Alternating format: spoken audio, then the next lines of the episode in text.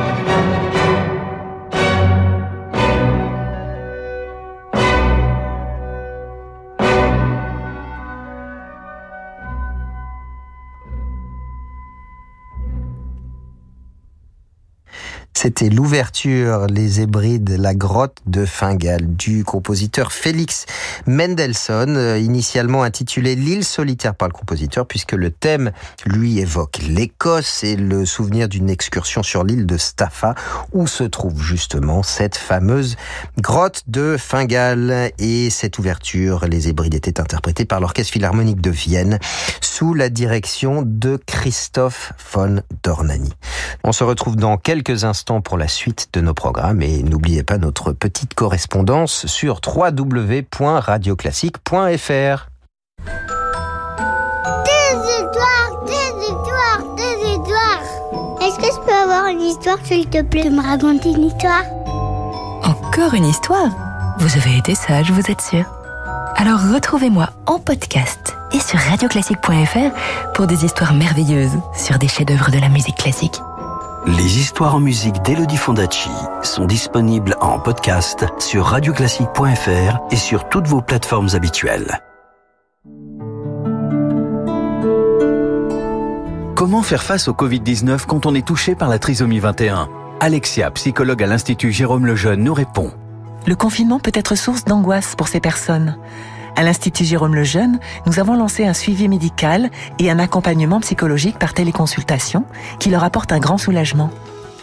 Parce que les personnes porteuses de trisomie 21 ont plus que jamais besoin de votre soutien, faites un don à la Fondation Jérôme Lejeune. Fondation Jérôme Lejeune. Chercher, soigner, défendre.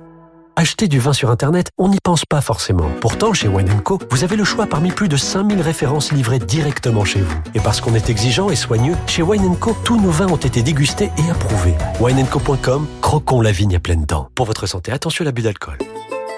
J'ai commencé à discuter avec Marie sur Disons demain parce qu'elle aimait le cinéma comme moi. Quand on a les mêmes centres d'intérêt, bah, ça facilite la conversation. Vous aussi, rencontrez des célibataires de plus de 50 ans qui partagent vos centres d'intérêt sur Disons demain. Quand l'avenir semble incertain, on doit pouvoir continuer à se projeter. Au cabinet Bougardier, nous proposons aux propriétaires de biens immobiliers des financements hypothécaires pour libérer de la trésorerie. Depuis 50 ans, le cabinet Bougardier a acquis l'expérience pour répondre à vos besoins professionnels et personnels. Prendre le temps de vous comprendre, vous aider à élaborer la meilleure stratégie de financement, voilà notre métier. Au cabinet Bougardier, nous croyons en l'avenir, en votre avenir. Cabinet Bougardier, le crédit hypothécaire de projet. C'est une maison qui a toujours existé. Avec son odeur et sa décoration hors du temps, elle déborde de souvenirs d'enfance. Vous y venez toujours avec un mélange de plaisir et de nostalgie. Cette maison, c'est celle de vos parents. Et vous comprenez très bien pourquoi ils tiennent à y rester. Petit-fils aide les grands-parents à rester chez eux partout en France. Petit-fils, l'aide à domicile sur mesure pour les personnes âgées. Petit au pluriel-fils.com Les carnets de Gauthier Capuçon sur Radio Classique.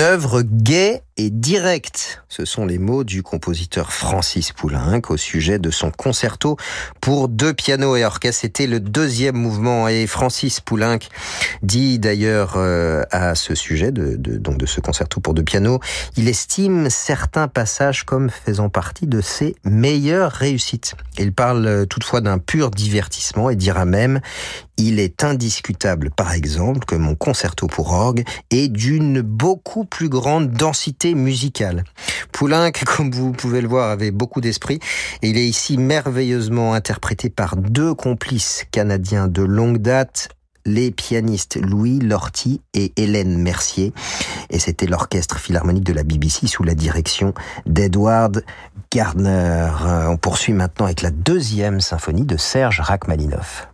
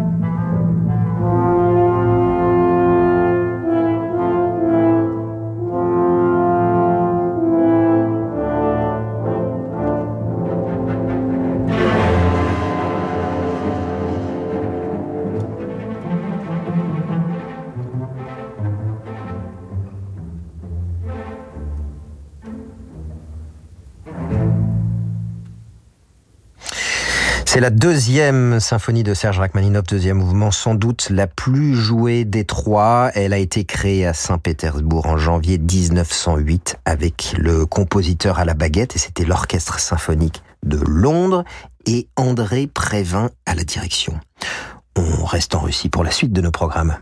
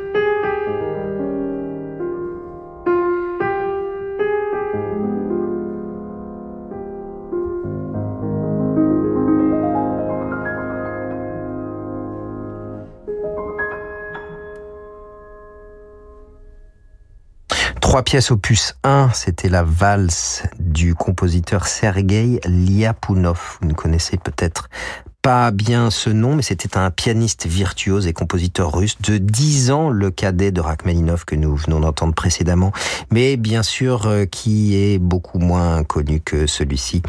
Il a écrit principalement des œuvres pour piano. Après la Révolution, il émigre à Paris en 1923 où il dirige une école de musique pour émigrer russe. Et il meurt quelques mois plus tard d'une crise cardiaque. Il est d'ailleurs enterré à Paris au cimetière des Batignolles. Il était interprété au piano par Florian Noack. Il est temps maintenant de retrouver notre coup de cœur du jour. Je vous le disais tout à l'heure, il s'agit d'un jeune violoncelliste euh, qui a fait partie de ma classe d'excellence de violoncelle de la Fondation Louis Vuitton. Vous savez que j'aime vous parler de mes jeunes violoncellistes. Et donc celui-ci s'appelle Stéphane Tétro. Il est canadien. Il était présent euh, dans ma classe de violoncelle lors de la saison 2. C'était en 2015. 2016. Alors pour ces inscriptions dans ma classe, vous savez qu'on demande un, dossier, on demande une lettre de motivation, une lettre de recommandation. Et alors ce jour-là, je reçois une lettre de recommandation particulière et pour le moins pas banale. C'était une lettre du chef d'orchestre Yannick Nézé-Séguin et qui me recommandait chaleureusement un jeune violoncelliste canadien dont je vous parle ce matin. Alors Stéphane, je le connaissais déjà puisque je lui avais donné une masterclass euh, quelques années auparavant à l'université de Montréal, l'université McGill.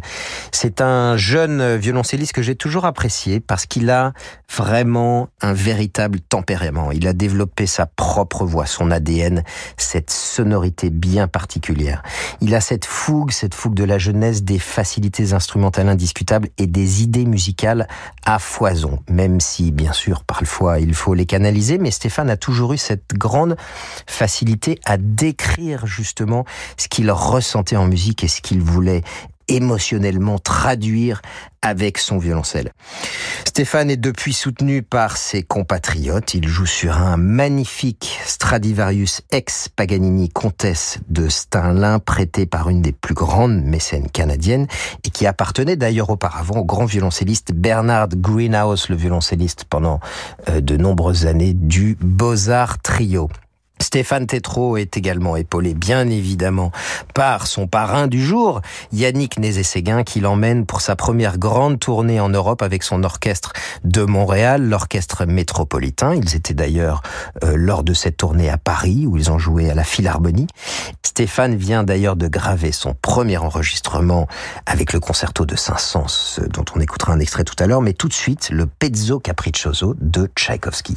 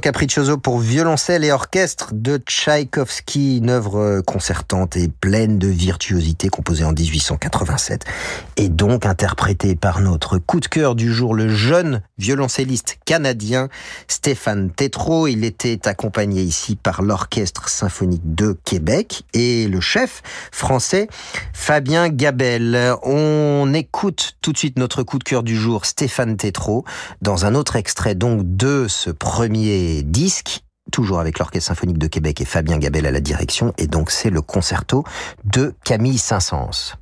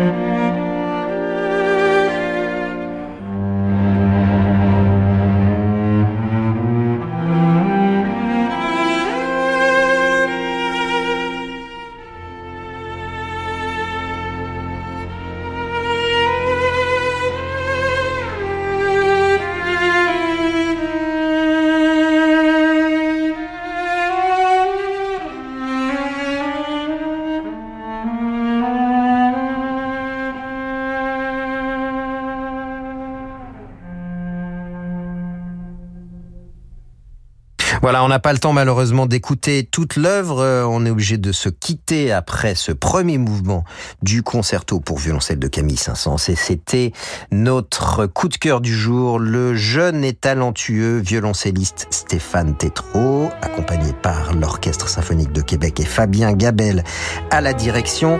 On se retrouve la semaine prochaine pour de nouvelles découvertes dans nos carnets musicaux. En attendant, je vous souhaite une très belle fin de week-end à l'écoute de Radio Classique et je donne la parole tout de suite à Laure Maison.